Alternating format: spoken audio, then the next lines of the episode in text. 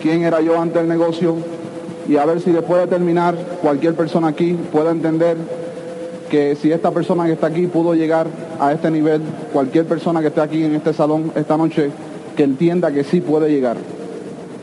Yo nací en los Estados Unidos, en, en Brooklyn, eh, Brooklyn, en Brooklyn, New York, en un hospital que se llama el King County Hospital. Eh, mi papá y mi mamá se divorciaron a los dos años de edad, así que tan pronto yo alcancé la, edad de dos años, mi papá y mi mamá se divorciaron, mi papá ganó la custodia de quedarse conmigo y con mi hermana, así que nos quedamos viviendo en los Estados Unidos con mi papá, mi mamá se fue a Puerto Rico. Eh, eh, me mantuve con mi padre como hasta la edad de, de 12 años aproximadamente. Mi papá salía a trabajar, yo me iba a la, calle, me tuve que repetir el nivel de tercer grado dos veces, o sea, la tercera educación, dos veces la tuve que repetir. Como no tenía un papá ni una mamá, mi papá trabajaba, mi mamá no estaba conmigo, pues nosotros nos, nos, nos asociábamos con los muchachos de la calle. Los muchachos de la calle no tenían muy buenos pensamientos, los pensamientos eran unos pensamientos muy negativos, así que muchas veces a la edad de 9, 10 años yo me amanecía en la calle, me iba a las fiestas, mi hermana también. Eh, o sea, tenemos una vida de niños solos prácticamente, criados en la ciudad de Nueva York. Yo era uno de los que me subía a los edificios, hacía bolas de nieve, se lo tiraba a la gente, cuando iban caminando para abajo se los tiraba. Eh, a la edad de 10 años, 11 años, eh, yo no sé si ustedes saben lo que es la pega esta de, de, armar carritos, la pega, el, pegamento, cemento. Yo le echaba el cemento en las bolsas y me la ponía en la nariz para crear un efecto de, ¿cómo se dice allí? De, allá se le dice de arrebato, un efecto como si fuera una droga. Me explico, a la edad de 10, 11 años yo hacía eso a la edad de 10 a 11 años mi papá, mi papá me encerró en un colegio de monjas porque al ver que él no me podía atender y que yo estaba hecho un niño difícil entre la edad de 10, 10 y 11, me encerró en un colegio de monjas, eso es como estar preso, pero a esa edad, eso es como una cárcel en los Estados Unidos, es un colegio que te trancan, te tratan mal. De lo único que me acuerdo, porque hace muchos años de eso, fue que una vez una monja me dio una pescosada y me hizo botar sangre. Eso fue lo único que me acuerdo. Sufrí muchísimo estando preso desde niños, desde niño. Eh, mi papá se enamoró de una señora y esa señora convenció a mi papá que me sacara de esa cárcel, de ese colegio. Me sacó, me envió para Puerto Rico porque entendía que no podía, o sea, que era difícil poder ir, él irse a trabajar y yo como niño estar en la calle haciendo cosas que no debía de hacer. Eh, me fui para Puerto Rico, ahí conocí a mi mamá a la edad de 12 años. Yo era un niño rebelde, un niño que no tenía amor de padre, no tenía amor de madre. Eh, nunca lo tuve. Eh, me atrevo, mm, bueno, me, me, acuerdo que una vez tuve más de 10 años sin ver a mi padre. Estuve casi 12 años sin ver a mi madre, como 10 años, y más de 10 años sin ver a mi papá. Así que nunca hubo relación entre amor de padre, amor de madre. Yo nunca tuve un padre que me enseñara a jugar pelota, que me llevara a jugar baloncesto, que me enseñara el deporte, que me enseñara buenas actitudes. Nunca tuve eso, nunca tuve la relación, nunca tuve la asociación. Eh, a la edad de 12 años, cuando voy a Puerto Rico, como le dije ahorita, eh, era un niño rebelde, mi mamá eh, discutía mucho conmigo, peleábamos mucho, me pegaba mucho. Yo peleaba en la escuela todos los días, me decían el gringo, porque yo dominaba más el inglés que el español. Y cuando iba a la escuela, cuando empecé a ir a la escuela en quinto grado, tenía que pelear porque era el hábito que traía de los Estados Unidos. Eh, me acuerdo ahí fue que conocí a Milly, en, quinto grado conocí a Milly por primera vez. Nos enamoramos ahí, pero fue un amor así liviano, de pasajero, de, nene, de, 12 años. Así que no era algo muy en serio.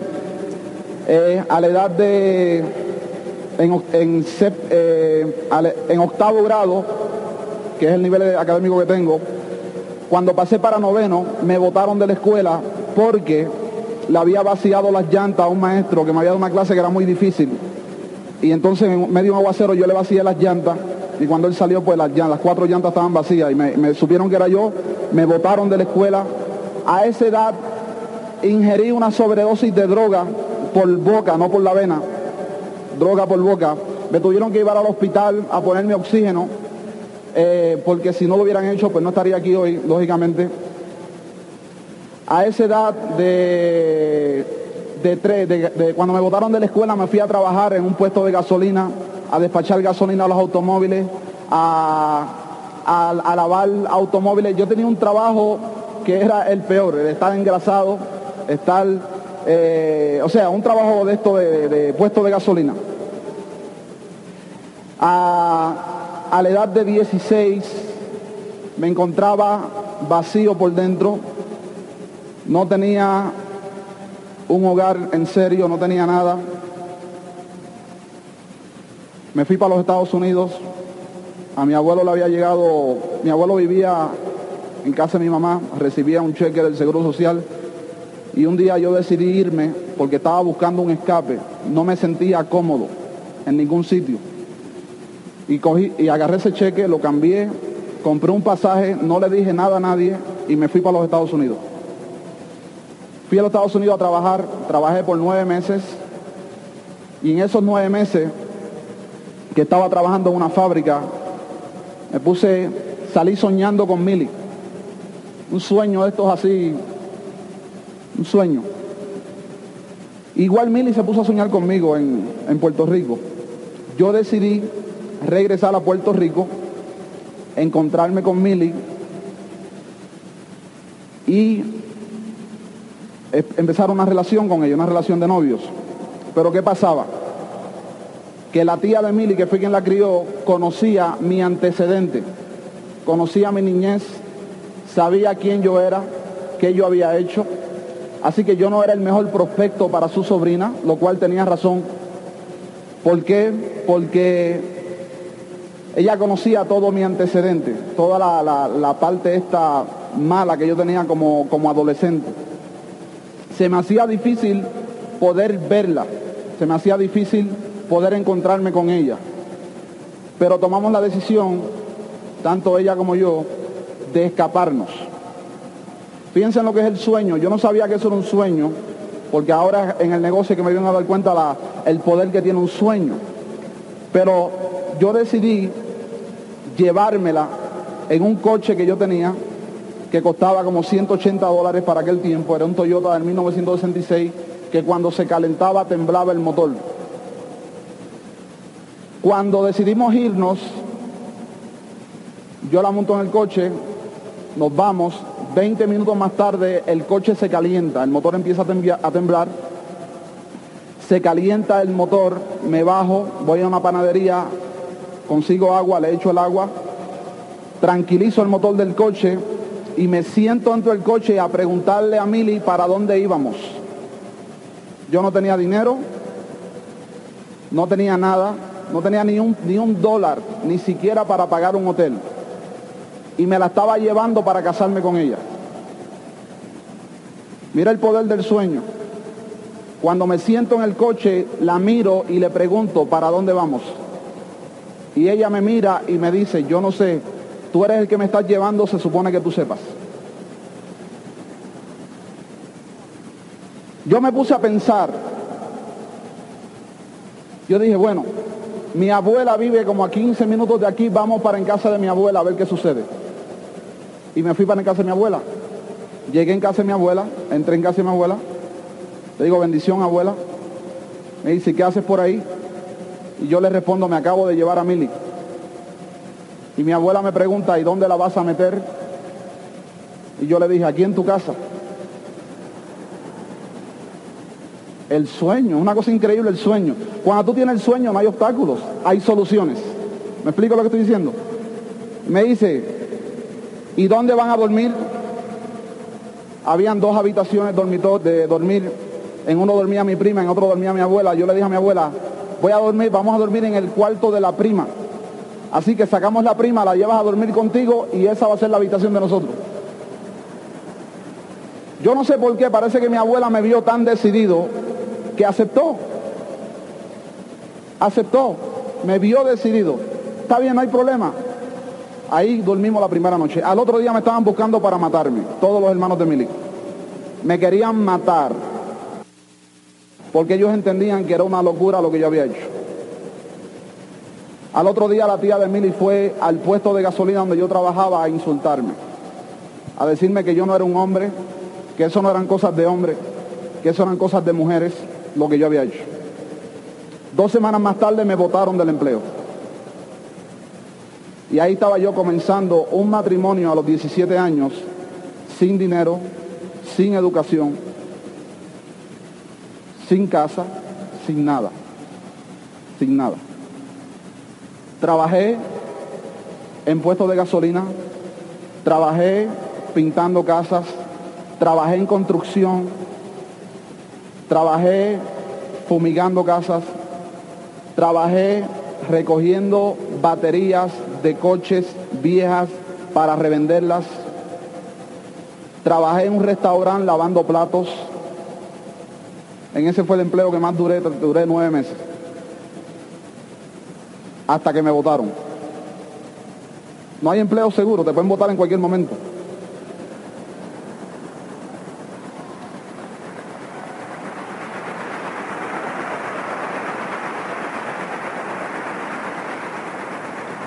¿Tú sabes por qué me votaron? No porque las cosas iban mal en la cafetería, me votaron porque cambiaron la gerencia. Pusieron una señora que tenía, eh, o sea, había algo en, la cuestión de que esta señora parecía un hombre. Ustedes saben que estas mujeres que, tienen este look así de, Sí, sí, me explico lo que estoy diciendo. Pues esa señora fue la que pusieron como gerente. Y ella quería votar a todo el mundo porque ella quería poner personal nuevo para crear un nuevo sistema de trabajo y ahí me votaron a mí. Yo tenía 18 años, yo no tenía sistema. No tenía sistema. Cuando me votaron, ya había nacido el primer niño. El, el, hijo mío ahora tiene 20 años y él había nacido. Así que yo tenía una esposa, un hijo que mantener y me había quedado sin empleo. Hablé con esta señora para que me dieran el mes este que cuando te votan por, la razón que sea, o sea, por ninguna razón, te deben de dar un mes de, ingreso. Eso pasa aquí, ¿no? ¿Cómo se le dice a eso? A eso mismo, eh, eso mismo. Entonces, cuando me votaron, yo le reclamé ese dinero a esta señora. Y ella me dijo que no, o sea, que no había dinero. Yo voy al Departamento del Trabajo, allá en Puerto Rico, un sitio que se llama el Departamento del Trabajo, voy a reclamar mi dinero, porque por lo menos con un mes de sueldo yo tenía un mes para buscarme otro empleo y seguir para adelante. Me dijeron que tampoco tenía derecho al mes de sueldo y me enojé, pero bien enojado, jóvenes. Como tú no tienes una idea, me enfurecí. Regresé al lugar del empleo donde estaba esta señora y le dije que si no me pagaba yo la iba a matar. Sin sistema. Ella me dijo, oigan, ella me dijo que no había dinero. Y se le acercó a dos gerentes, hombres, al lado de ellos, a indicarle a ellos que yo la estaba amenazando, lo cual era verdad. Y cuando le dijo eso delante de mí a estos dos hombres, yo estaba tan enfurecido que yo quería pelear con ella y con los otros dos. Yo le dije que ellos no tenían nada que ver conmigo, ni con ella, que el dinero me lo tenía que pagar en ese momento, si no yo la mataba. Y me dijo, se echó a reír. Y según se echó a reír, yo cerré el puño y le di un puño en el ojo. Tipo Mike Tyson.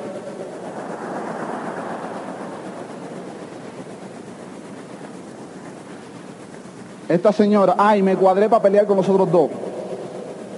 Estaba enfurecido, tenía 18 años, no tenía sistema del ambiente donde yo venía.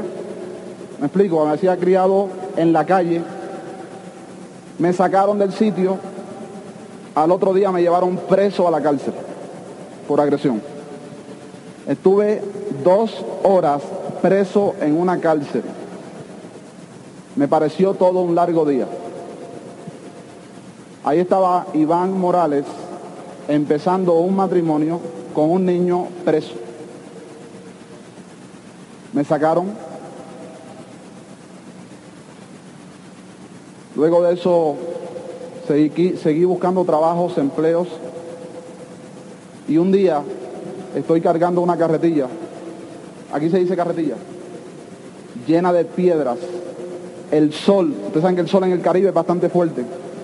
El sol me estaba dando en la espalda. Y yo me puse a pensar que si mi vida iba a ser así para siempre.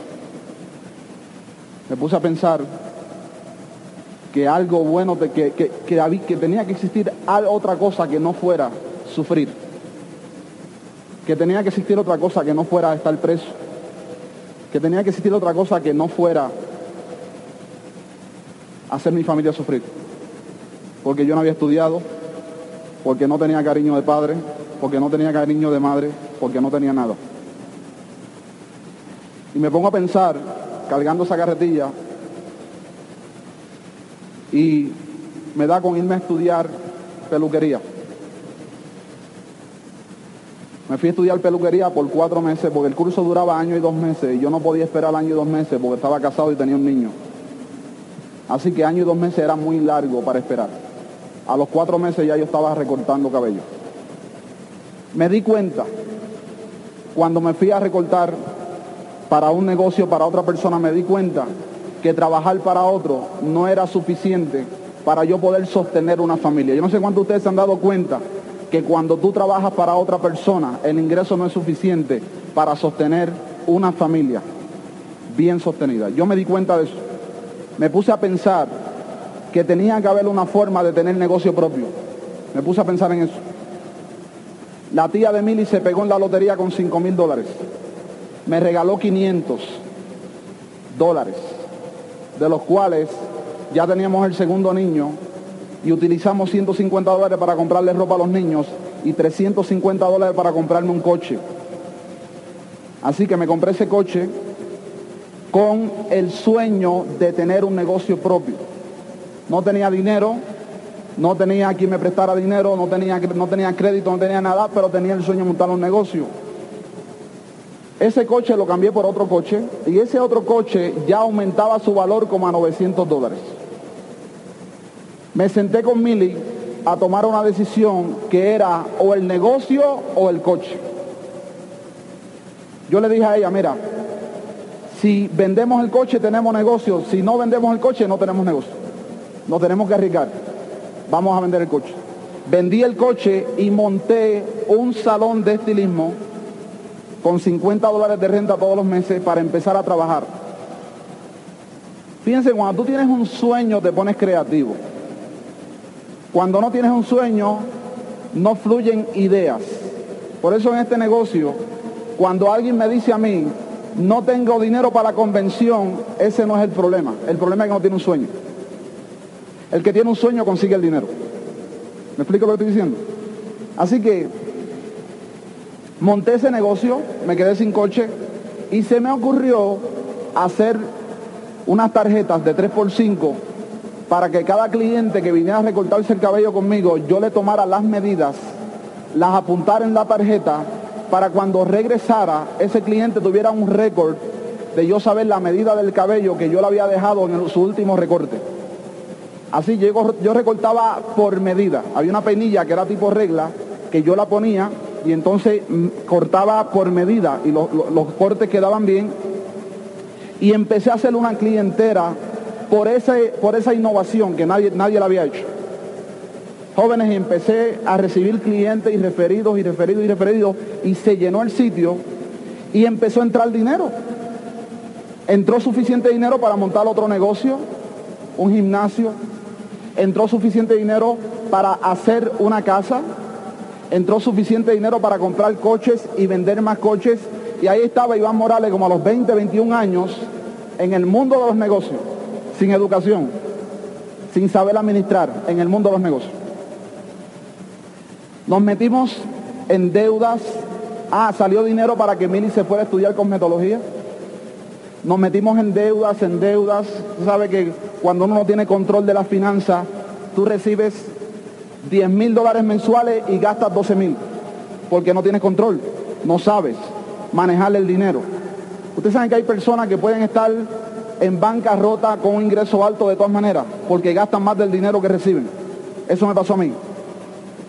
Nos metimos en 100 mil dólares en deuda, Mili se fue a estudiar, se vino a trabajar y el ingreso de Mili y el ingreso mío era necesario para pagar todas las deudas.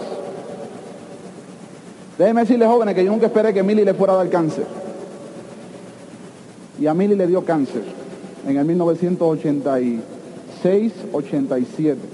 El médico le había dado año y medio de vida para que se, se fuera del mapa. Cuando eso sucedió, Mili dejó de trabajar, el ingreso de Mili dejó de entrar. Me di cuenta que cuando el ingreso depende de tu salud, te puedes quedar sin ingreso en cualquier momento, en el momento que te falle la salud. A Mili le falló la salud, se paralizó el ingreso. Yo me fui a atenderla a ella con sus quimioterapias, porque le dieron unas, unas quimioterapias de muerte, que ella no las resistía. Así que no era ni el ingreso de ella que entraba, ni el mío tampoco, ni el de ella ni el mío.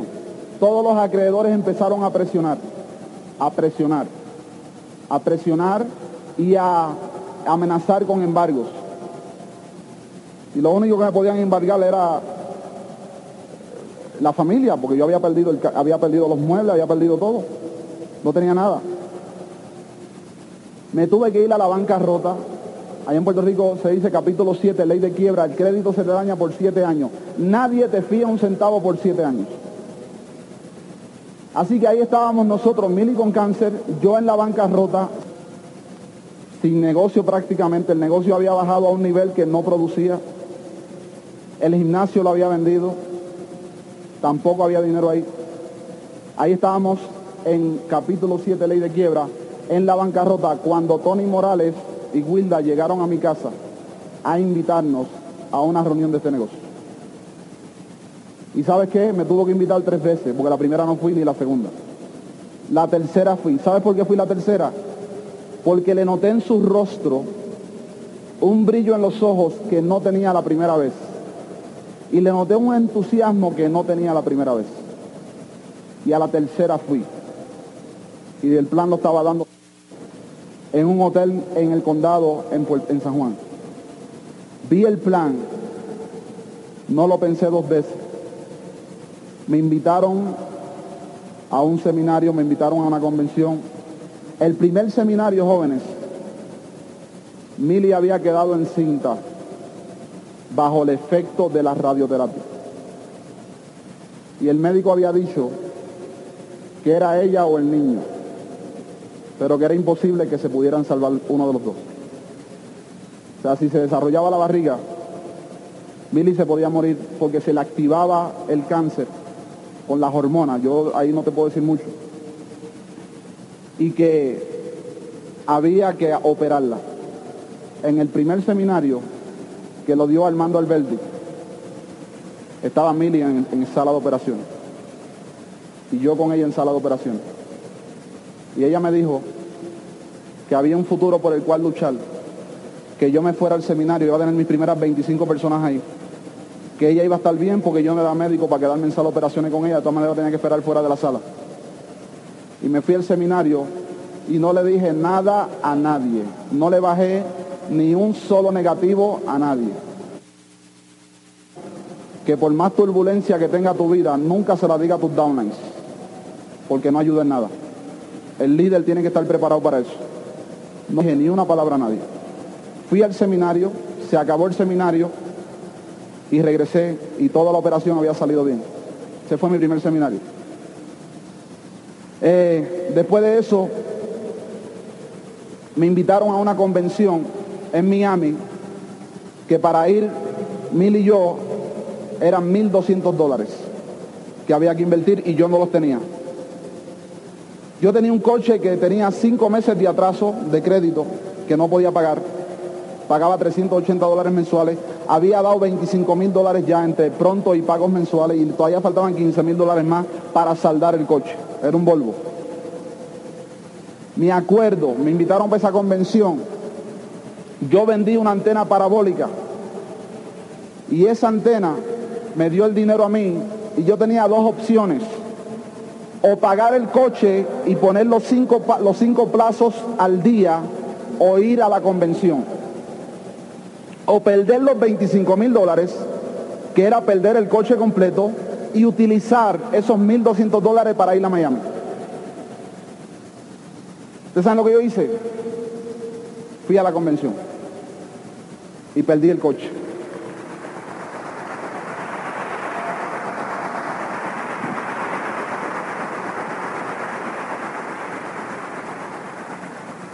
Cuando regresé de la convención, no tenía ni dinero, ni coche, ni ingreso, ni muebles, nada. Si tú tienes dinero y no tienes convicción, tú no tienes negocio. Si tú no tienes dinero y tienes convicción, tú tienes negocio. ¿Me explico lo que estoy diciendo? Así que traje la convicción y el sueño. Y me puse a trabajar. Yo me dije a mí mismo, si yo había trabajado 15 años como peluquero para terminar en bancarrota, ¿por qué no trabajar dos años para libertad económica? Me puse a trabajar. Cuatro meses más tarde nos hicimos directos. Ocho meses más tarde fuimos rubíes. Doce meses más tarde éramos perlas. Año y medio más tarde éramos esmeraldas. Y 24 meses más tarde habíamos roto nuevos diamantes.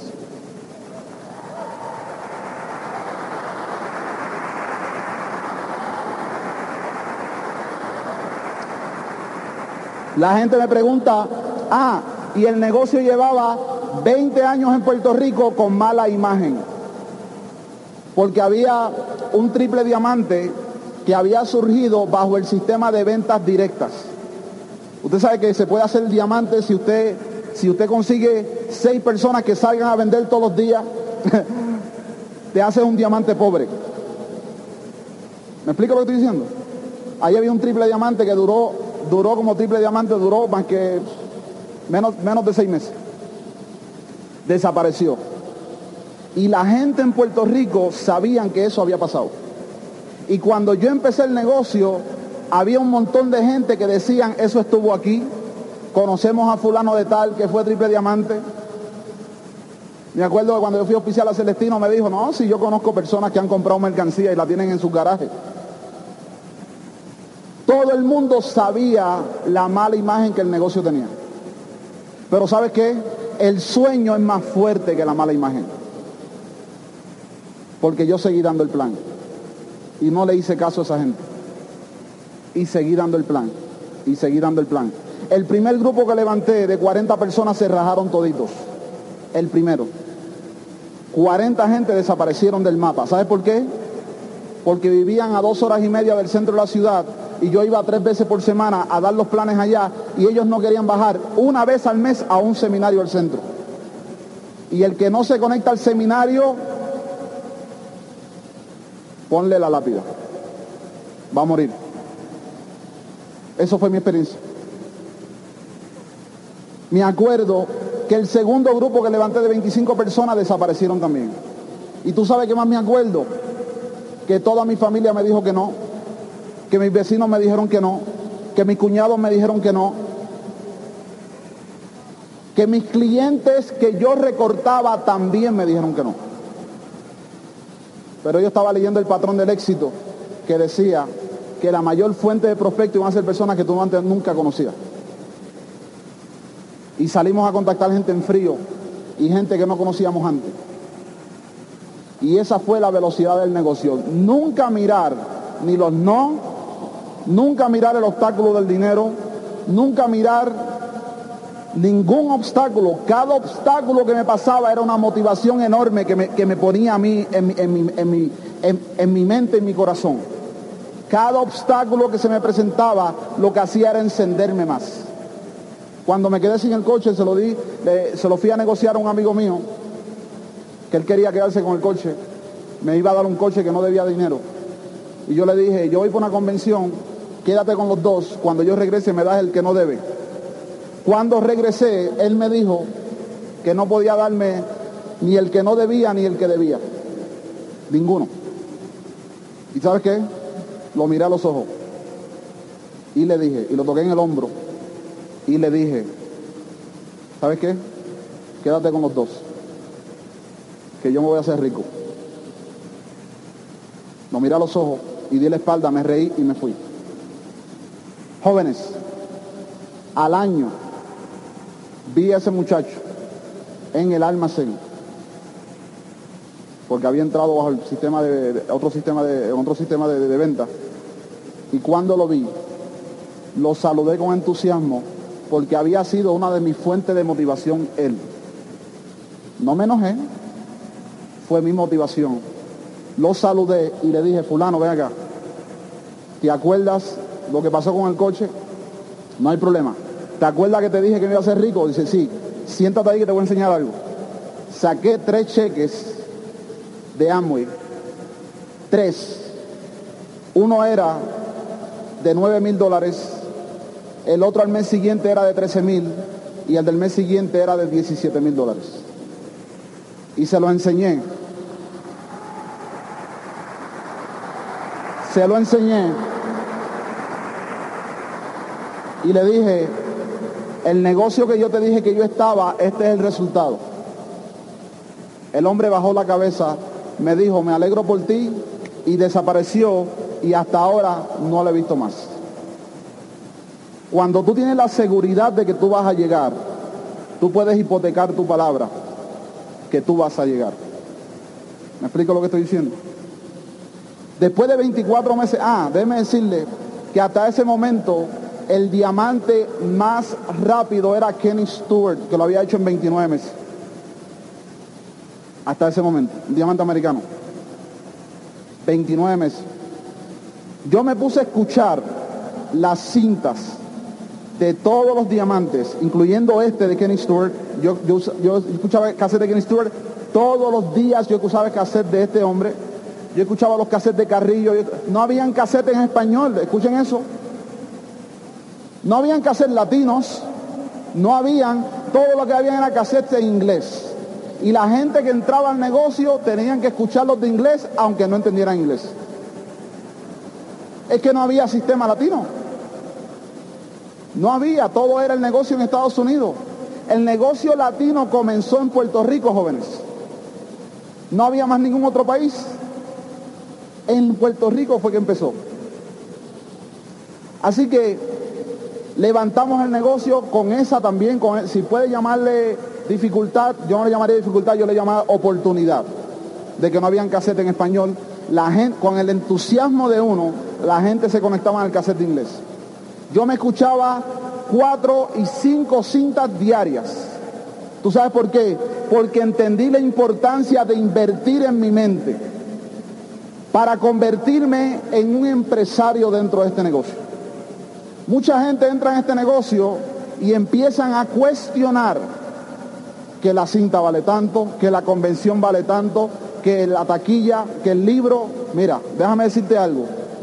La inversión que tú haces de libros, de cinta y de convención, de Opens, no es nada comparado con el resultado que este negocio te da.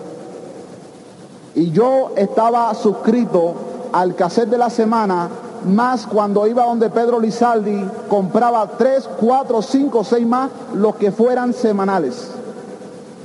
Semanales. Yo entendí desde el principio que era importante entrenarse, educarse y estar preparado para cualquier evento que pudiera surgir. Y entrené mi mente a un nivel, a un nivel, con los cassettes y con los libros, con los seminarios y con la asociación, los entrené a un nivel, entrené mi mente a un nivel donde nada me podía detener para yo hacer este negocio. Y pasaron obstáculos. Y pasaron un montón de cosas que ahora mismo con la vida que tengo ahora se me olvida todo, todo lo que pasó. Pero hoy en día, jóvenes, ya llevamos cinco años en el nivel de diamante del 90. Hoy en día, la vida que este negocio te da, yo me atrevería a pasar doble trabajo de nuevo del que pasé para llegar a diamante. Déjame decirte que el sacrificio que tú hagas en este negocio es nada comparado con el resultado que tú vas a tener en este negocio. Porque hoy en día, hoy en día, bueno, si yo te digo, no podría terminar. Desde viajar el mundo entero, yo salí de mi casa desde el día 18 de febrero, hoy estamos a 18, ¿no? Llevo un mes y todavía voy a estar dos semanas más fuera de mi casa. ¿Quiere que te diga algo? Cuando yo llegue a Puerto Rico, yo no me tengo que preocupar por el ingreso, porque sé que va a estar ahí multiplicado. Y eso no te lo da ningún negocio. En el año 1990 nos enfermamos 10 días. No di ni un plan, no hice un contacto, no hice nada por 10 días. Cuando fui al buzón, abrí el buzón, habían tres cheques que sumaban 20 mil dólares. Y yo me dije a mí mismo que era el único negocio que te podía dar el lujo de enfermarte. Y el dinero iba a seguir entrando. Después que te hace diamante.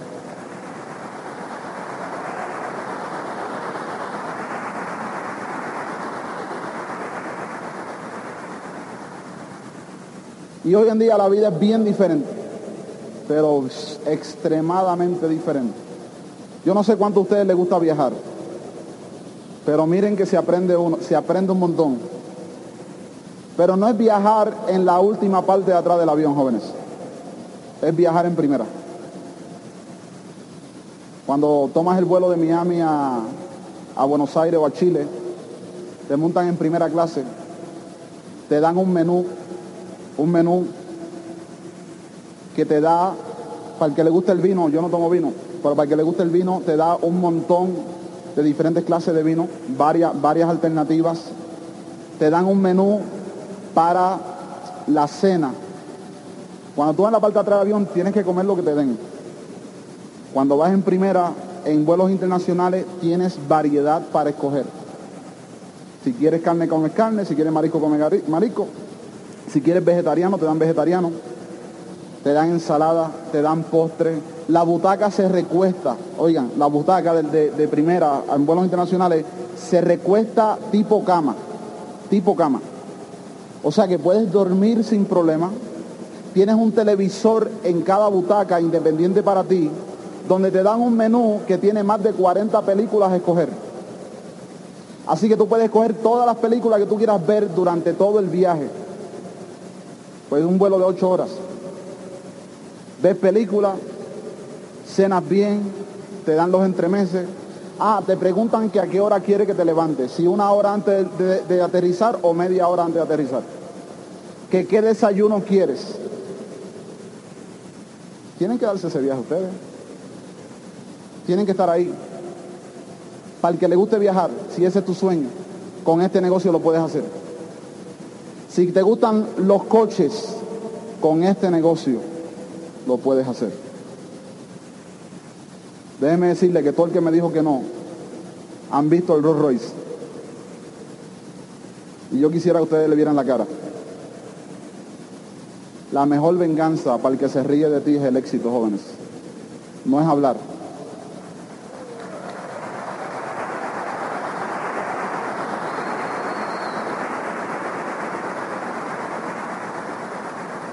No es hablar.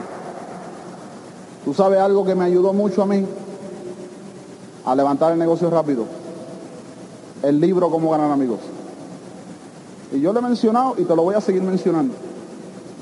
Ese libro, si tú logras aprenderlo bien, si tú logras internalizar lo que ese libro te enseña, te garantizo que vas a tener un, un camino mucho más, para mí mucho mejor, que si no leyeras el libro.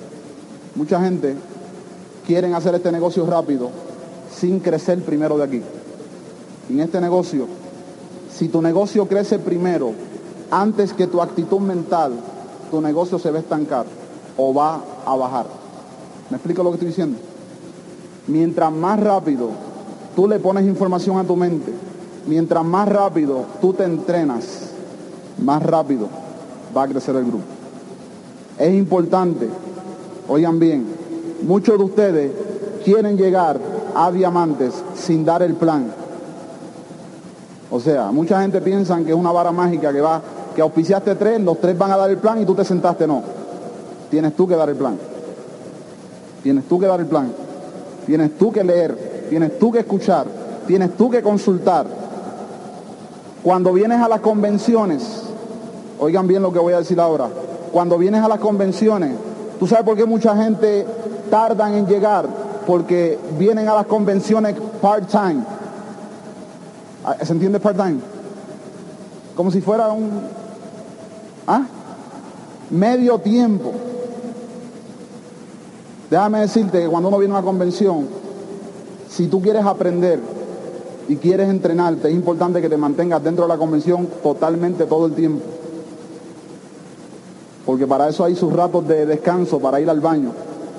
Pero mucha gente vienen aquí, no prestan atención, se ponen a pasear por el pasillo y se le va muchas veces lo más importante que pudieron haber aprendido para llegar a diamantes, por no estar donde tenían que estar en el momento que tenían que estar. Cuando vayas a una convención, quédate dentro de la convención, no te salgas. Te garantizo que vas a aprender más.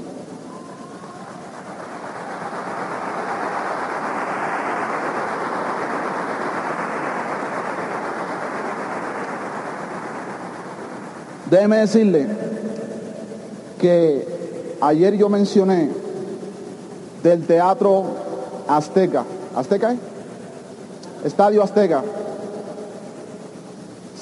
¿Cuánto dije? ¿50 veces fue? ¿Tú sabes qué porcentaje es eso de la población de aquí de México? Llenar esos 50 veces solamente es el 7%. Muchos de ustedes lo ven muy grande. Muchos de ustedes tal vez lo vean imposible. Pero piensa que solamente es el 7% de la población. Te vuelvo a repetir que en México no ha pasado nada. Cualquiera esta noche que esté aquí, que se proponga llegar al nivel de diamante, yo te garantizo que si das los planes y haces lo que tienes que hacer, tú vas a ser uno de ellos. Te garantizo. Te lo garantizo.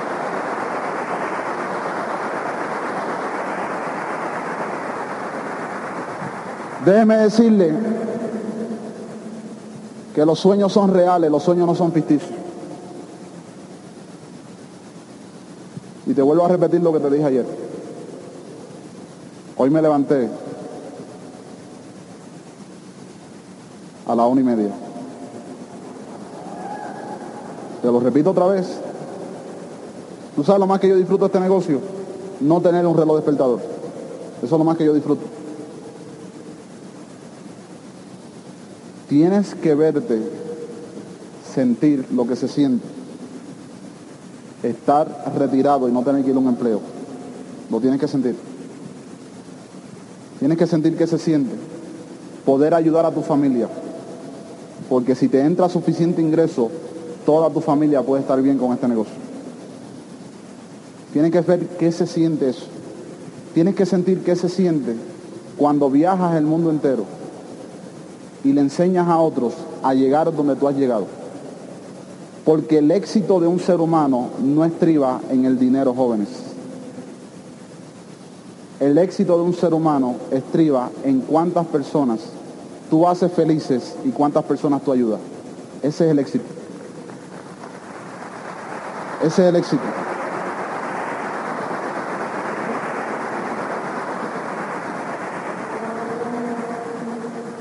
Y este negocio ya se ha convertido en un hábito para mí.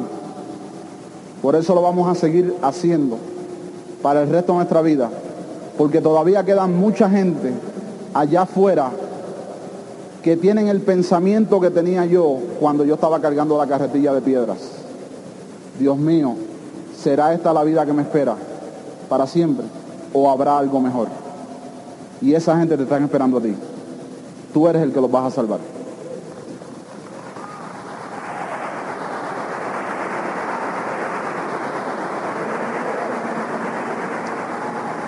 Hay otra cosa que aprendí en el negocio y fue lo siguiente. Si tú quieres hijos saludables de mente y tú quieres hijos exitosos, niños, saludables con salud mental y, son, y que sean exitosos en todas las áreas de su vida, el ejemplo lo tienes que dar tú. El ejemplo lo tienes que dar tú.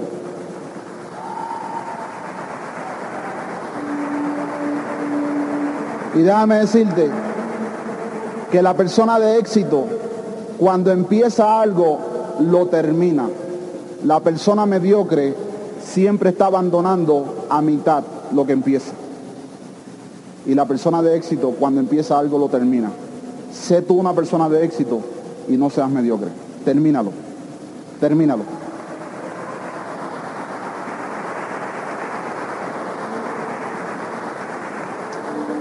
Muchos padres en este negocio abandonan. Y cuando el hijo quiere abandonar algo, le dicen, no abandones, sigue. Y el hijo te está mirando y dice, pero tú abandonaste, ¿por qué yo no puedo abandonar? ¿Me explico lo que estoy diciendo? Siempre termina lo que empezaste, porque es el mejor ejemplo que le puedes dar a tu familia y a toda la humanidad que existe. Termina lo que empezaste. Lo otro es que ustedes tienen el mejor liderato aquí en México. Que estos líderes diamantes que están aquí, estos líderes diamantes, Sergio Charo, Lilán y Leonardo, Joselo Rábago, Eduardo Barreto, Alberto y Lilian, eh, el Dulde Enríquez, Estela, ¿Se me queda algún otro? ¿Ah? Todos están. Todos esos líderes jóvenes y todos esos esmeraldas que ustedes tienen en este país son los mejores oradores que yo he visto en este negocio. Son los mejores.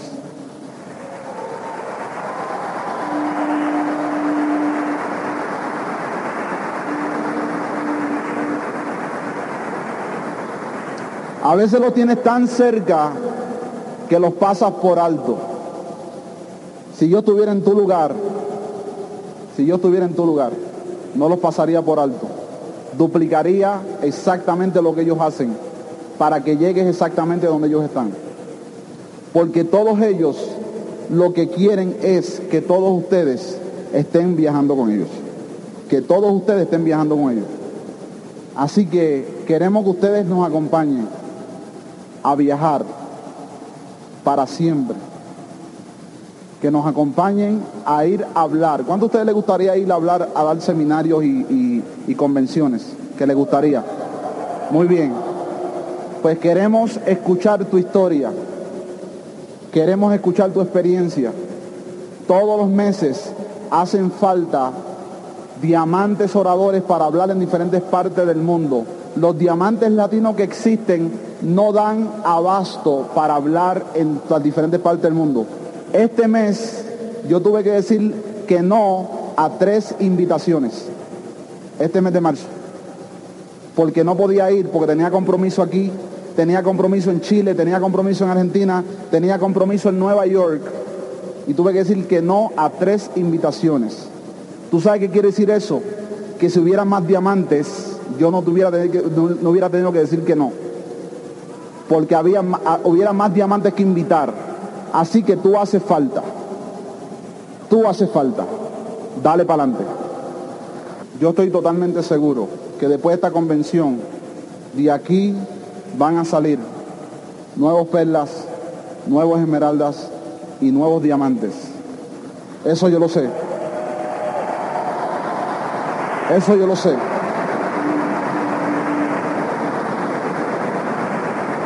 Esta, esta convención es la que es. No busques que esta es la que es.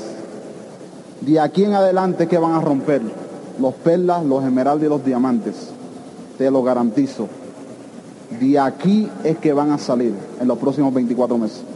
Y tú vas a ser uno de ellos. Créelo. Créelo.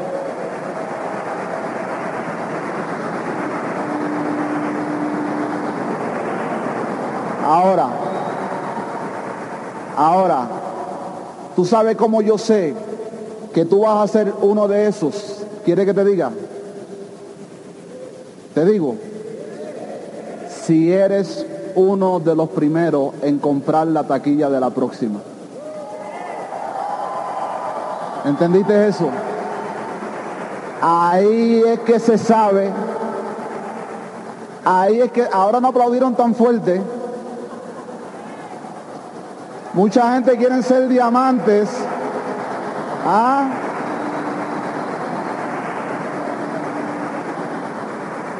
Mucha gente quiere ser diamantes. Pónganse de pie los que ya la compraron, pónganse de pie. Felicidades, felicidades. Ahí es que se sabe quién es quién, el que primero la compra. ¿Sabes por qué? Porque el primero que la compra es el que, perdón, es el que más personas trae a la próxima. Por hacerle el primero en tenerla es el primero en promover. El primero en algo siempre es el primero en otra cosa. El primero que la tiene es el que más promueve. Así que los que la compraron, te felicito. Y los que no la han comprado, cómprelan esta noche cuando se acabe. Para que entonces tú seas el próximo Perla, Esmeralda y Diamante en los próximos 24 meses. Dios los bendiga. Despierta en conciencia. Somos el team líderes constructores.